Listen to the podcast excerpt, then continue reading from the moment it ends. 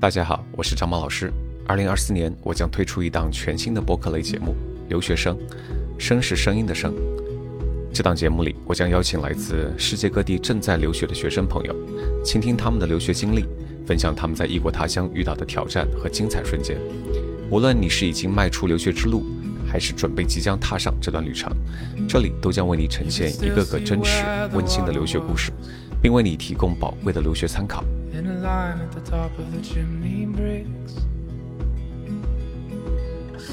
第一期我要采访的对象是来自澳洲国立大学的 W 同学。话不多说，现在开始。先做个自我介绍吧。Hello，大家好，我是 W 同学，现在在澳大利亚，嗯，就读于澳大利亚国立大学的应用金融学，嗯，已经。就读完一年半的专业了，所以嗯，于今年十二月份预备毕业，嗯，现在正在找工作过程中。为什么选择应用金融学这个专业？呃，其实一开始的时候。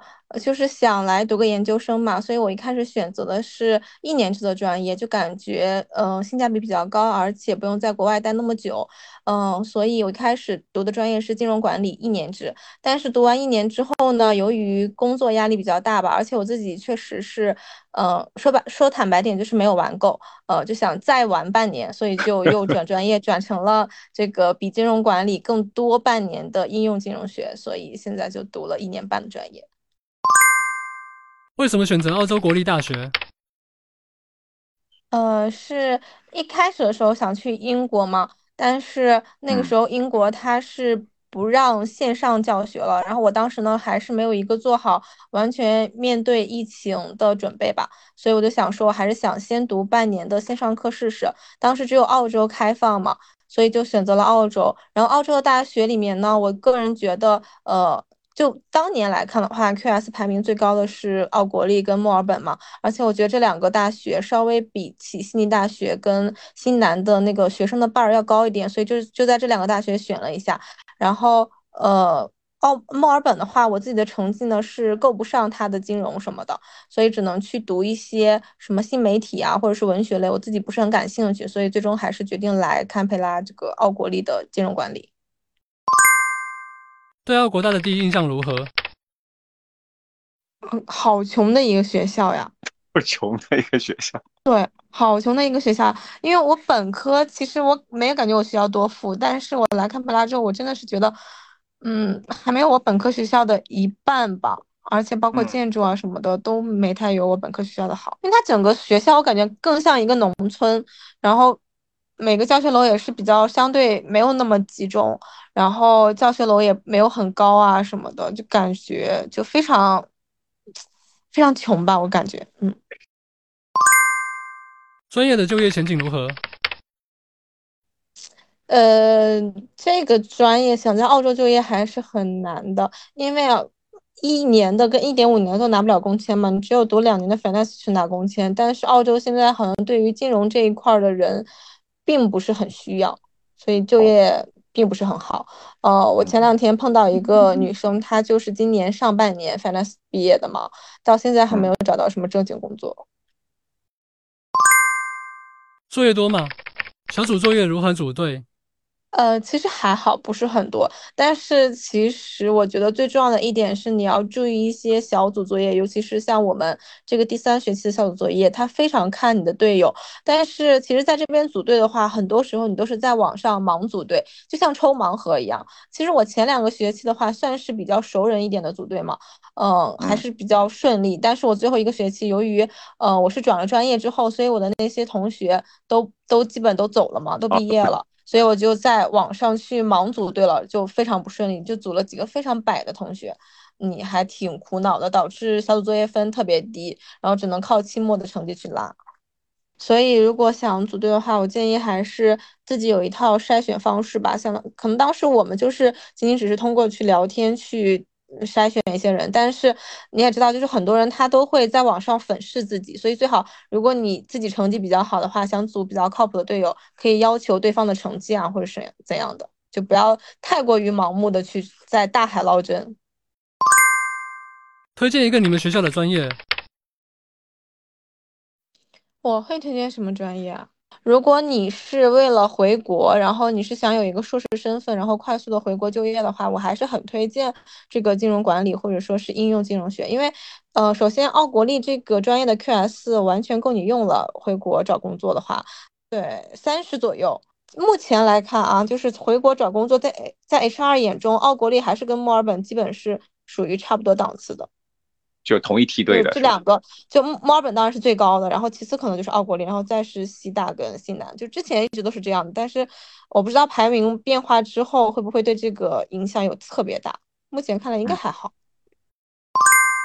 对堪培拉城市的第一印象，安静慢生活，荒凉。荒凉，有多荒？嗯，就这么说吧，比如说你想去买点高档货啊，嗯，类似于说买包包什么的，完全不可能，什么 LV 啊、GUCCI 啊，这边是没有的，这边只能是让你过一个就是慢节奏的、比较悠闲的生活吧。包括这里的人，你也感觉做事什么的都慢悠悠的，嗯，然后去很多地方的话都需要打车呀什么的，因为它除了 City 这一块儿。有一些建筑之外，其他地方，比如说奥特莱斯啊，或者说 Costco 啊，什么都是完全分散在比较远的地方。所以这边如果你想长期生活的话，确实是需要一辆车。堪培拉城市居民友好吗？啊，还是很友好的。我觉得这边的人可能是因为生活压力不是很大吧，而且这边的人可能大部分就是可能有含量比较高的人是从事政府工作的。所以，呃，他们整个人的素质，我觉得还是挺高的。包括你在路边，如果你穿的很好看，或者是你打扮的很漂亮，也会经常有人夸你啊什么的。嗯，觉得还是很不错。有没有遇到过种族歧视现象？有有，我记得我刚来的时候，我们去办那个 ID，然后路上有人摇下车窗就骂我们。但是当时我是跟我朋友一起，我。第一次遇到这种情况嘛，所以我当时没有反应过来他们到底在干嘛，我以为他们是并不是在跟我们说话，但是后来我朋友就骂回去了嘛，然后我就问他到底怎么回事，他说他刚才在骂我们，然后我我忘我有我不太清楚骂的是什么了，反正就类似于就不太好的话吧，遇到过这种。吃饭问题如何解决？学校没什么很好吃的，真的没什么很好吃的，我觉得相对来说好吃一点的可能就。如果你喜欢吃泰餐的话，学校附近有一家 King Thai，还算是可以，基本是自己做。哎，我在国外一年，别的没练出来，这个厨艺确实非常有长进啊。呃，现在做的比较好的，就比如说西红柿炖牛腩呀，然后呃红烧鸡翅等等这种。住房问题如何解决？哦，我是我舍友嘛，他跟我是一个。本科学校的，所以他是有姐姐在，就是在澳洲这边，所以他提前呃一两个月就过来了，然后他就把所有房子的一切都弄好了，然后我只需要就是拎包入住。我们现在这个房子，我住主卧是三百八十刀一周，然后我舍友是三百五十刀一周。我们这个地方，因为当时来的时候房源比较紧张，所以没有租到离学校太近的地方。大概我们现在这个地方是走路到学校二十分钟，所以。区间二 B 二 B 大概在三百五到四百都是合理的，呃，我们都是自己买的，因为当时来的时候是一个没有家具的状态，就是床嘛，然后桌子、餐桌，呃，洗衣机跟冰箱，这是最主要的。对，因为它有的公寓是呃会给你配，但是一般配家居的公寓其实房租也要相对更高一点。就你自己是觉得哪种更好，可以自己去选择。每周基本生活费用多少？啊，就是如果你仅仅只是维持最基本的生活开销的话，我觉得大概一周，如果再加上你偶尔在外面吃一吃，三百。五左右，我觉得应该是 OK 的吧。我觉得就是稍微生活品质高一点的话，可能五百刀左右。如果你再紧巴一点，其实我觉得两百刀也是可以过得下去的。周围有没有很便宜的东西？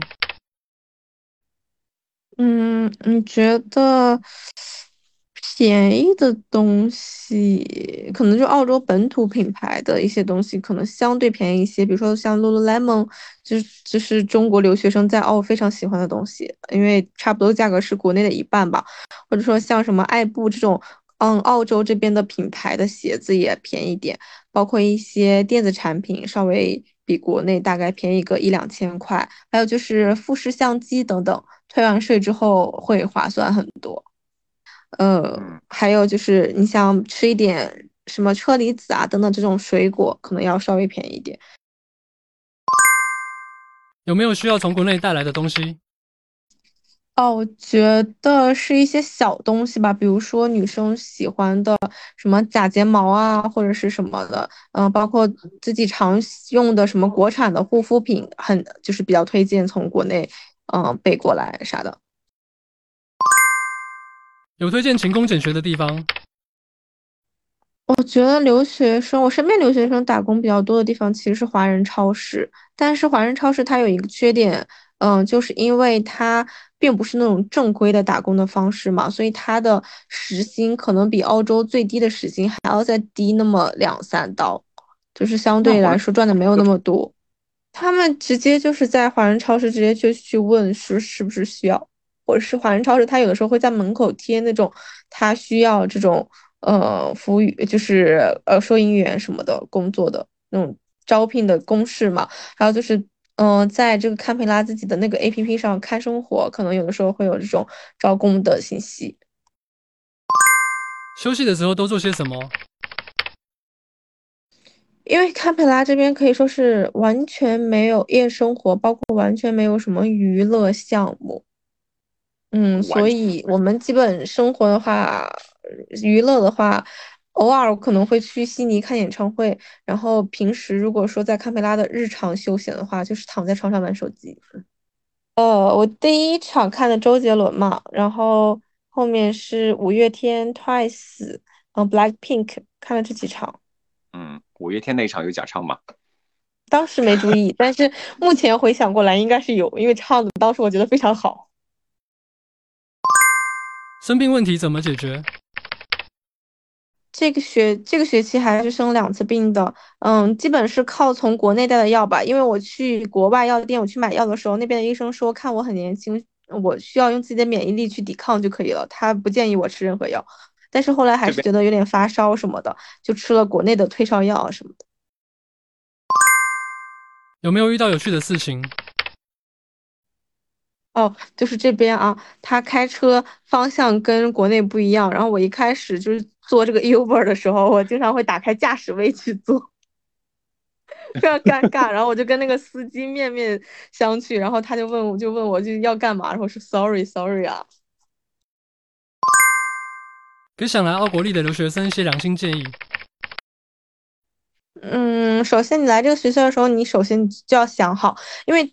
可能我当时来的时候，我觉得他们都跟我说堪培拉很慌，但是我想说，一个这么大国家的首都，它能慌到什么地方？但是你来了之后之后，发现确实跟悉尼、跟墨尔本完全就是两种人生，完全不同的留学体验。嗯，你来到堪培拉，你就要做好就是生活比较无聊的准备。如果你仅仅只是想过一个非常丰富多彩的留学生活，我个人建议还是去悉尼或墨尔本这种大城市。嗯，其次就是来堪培拉，你要注意租房子的这些东西，尤其是华人房东，他有的时候是真的还挺坑的。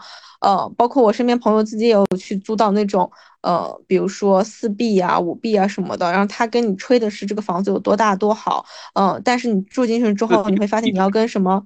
房东同就是，首先你千万不要跟房东同住，然后再其次就是尽量减少跟情侣同住。一开始可能大家都和和气气的，但住到后面人多的时候，毕竟就还是挺不方便的。整个就大家的生活作息啊什么都不方便，尤其是澳洲这边的公寓，它都是那种木质，类似于木质那种结构吧，然后隔音非常差，所以如果你住在人很多的地方，你如果作息不跟别人一致的话，是非常痛苦的。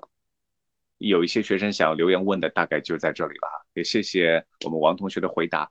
那我们有机会国内见，或者说有机会来新西兰找我玩。OK。